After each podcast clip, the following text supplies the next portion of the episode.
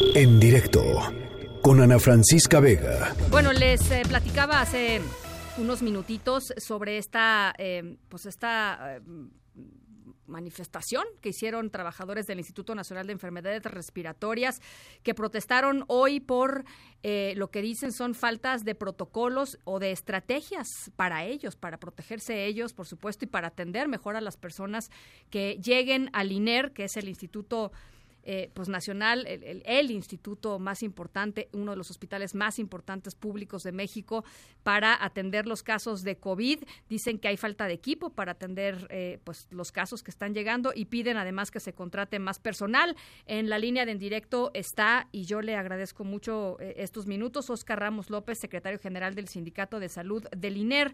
¿Cómo está, secretario? Buenas tardes. Muy buenas tardes. Ana Francisca, a tus órdenes. Pues platíquenos cuál es la situación. Sí, mira, el día de hoy, 17 de marzo, la base trabajadora eh, decidimos acudir a la Dirección General en vista de la falta de comunicación e información por parte del director Jorge Salas y que nos diera a conocer los planteamientos, no solamente los oficiales y gubernamentales, sino al interior de nuestro centro de trabajo, eh, debido a que después del 28 de febrero, que fue la circunstancia del primer paciente, pues no, no había tenido a bien el doctor Salas eh, hablar con nosotros o saber cuáles eran las estrategias o métodos para tanto para la recepción como el manejo interno de los pacientes con este coronavirus. En términos de insumos, ¿qué es lo que hace falta, Oscar? Hasta este momento no hace falta absolutamente nada. Aquí lo que estábamos reclamando es la estrategia de dispensa o distribución, puesto que se supone que todo todo está ya dentro de los del, del INER, lo que son gel alcohol, cubrebocas de alta eficiencia, este, cubrebocas azules, equipos de protección como pijamas quirúrgicas, pero bueno, la realidad es que nos había costado mucho trabajo que se otorgara al personal este equipo debido a la falta de alguna estrategia interna para saber quién iba a hacer la dispensa o a quién estaba encargado de la responsabilidad de este material. Sí.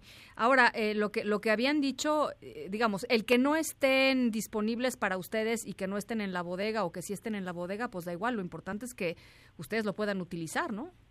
Por supuesto que ese es el gran temor de cualquier trabajador de la salud y por supuesto de nosotros que atendemos no solamente el nuevo virus, sino mantenemos aquí pacientes de influenza, de tuberculosis, de VIH y eh, enfermedades infectocontagiosas, que ese es el mayor temor del trabajador, que pueda infectarse uno, contagiarse y llevar este virus, virus a su familia. Eh, ese es el mayor temor de la falta de una capacitación. Y como le decía el doctor Jorge Salas cuando nos reunimos hoy por la mañana, que pareciera que todo lo estamos haciendo ya sacándonos de la manga todos los protocolos. Y de primera instancia, creo que la responsabilidad de cualquier líder de empresa, y en este caso como director del INER, es pues darnos la cara como trabajadores y hablar, en este caso, con el representante sindical para saber las estrategias y conjuntamente con los trabajadores actuar de la mejor forma para la salud de los mexicanos. Entonces, ustedes dicen, no es que falten insumos. No, no, no. Eh, hasta donde sabemos está eh, cumplimentado toda la parte de licitaciones, pero sí nos aquejaba esta parte de distribución. Al momento de que sale el director general, se compromete a, que le planteemos las necesidades y que las va a resolver de inmediato. En sí, en este momento, eh, con mi equipo de trabajo, eh, estamos desahogando todas las necesidades y situaciones que, aquejan a los trabajadores para ver si el mismo día de hoy puedo presentarlas al director general y bueno, que se vayan resolviendo estas necesidades. Y el, el tema del protocolo, pues el tema del protocolo se tiene que establecer, no no, no es una cuestión que ustedes eh, eh, eh, pues decidan, ¿no? es algo que, los nosotros podamos emitirla. Ellos, como institución, únicamente el trabajador del INER tenía los comunicados e información del gobierno federal emitida por el vocero correspondiente y la Dirección General de Epidemiología, pero creo que al interior de este centro de enfermedades respiratorias, pues es necesario implementar las medidas acordes a la infraestructura que tenemos. ¿Y a qué voy? Estos protocolos debieran ser estrategias que conozca el personal, que son desde las rutas de traslado de pacientes, carteles e información para el, vestirse y desvestirse para el equipo de protección y evitar contagios.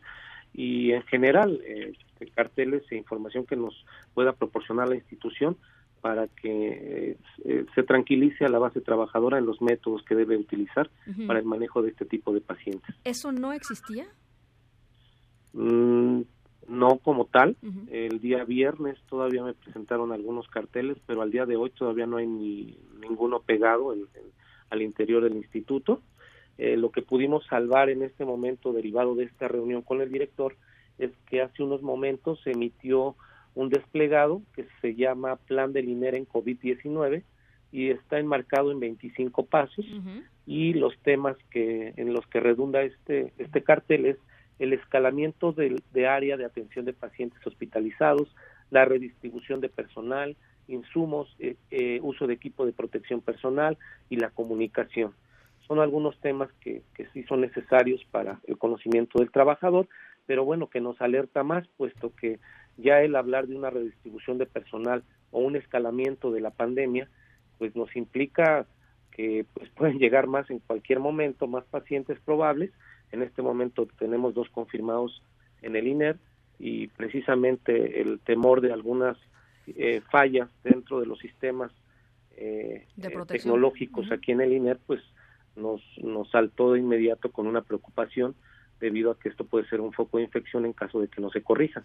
A ver, eh, Oscar, lo que, lo, que, lo que me estás diciendo entonces es que desde el 28 de febrero que se confirmó el primer caso a hoy que es 17 de marzo, no hay o no se había desarrollado un protocolo para ustedes, los trabajadores de, de, de la salud, para saber este, qué ruta tiene que llevar un paciente que pues tiene sospecha de, de COVID-19, en dónde tiene que ponerse, cuáles son los cuidados que ustedes tienen que tener para tratar con este paciente. ¿Eso no existía desde el 28 de febrero?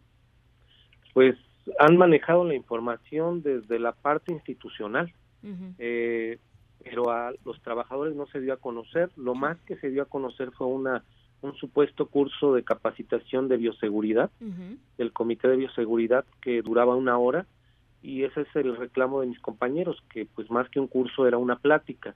Y este tipo de capacitación en materia de bioseguridad debió haber sido permanente desde años atrás.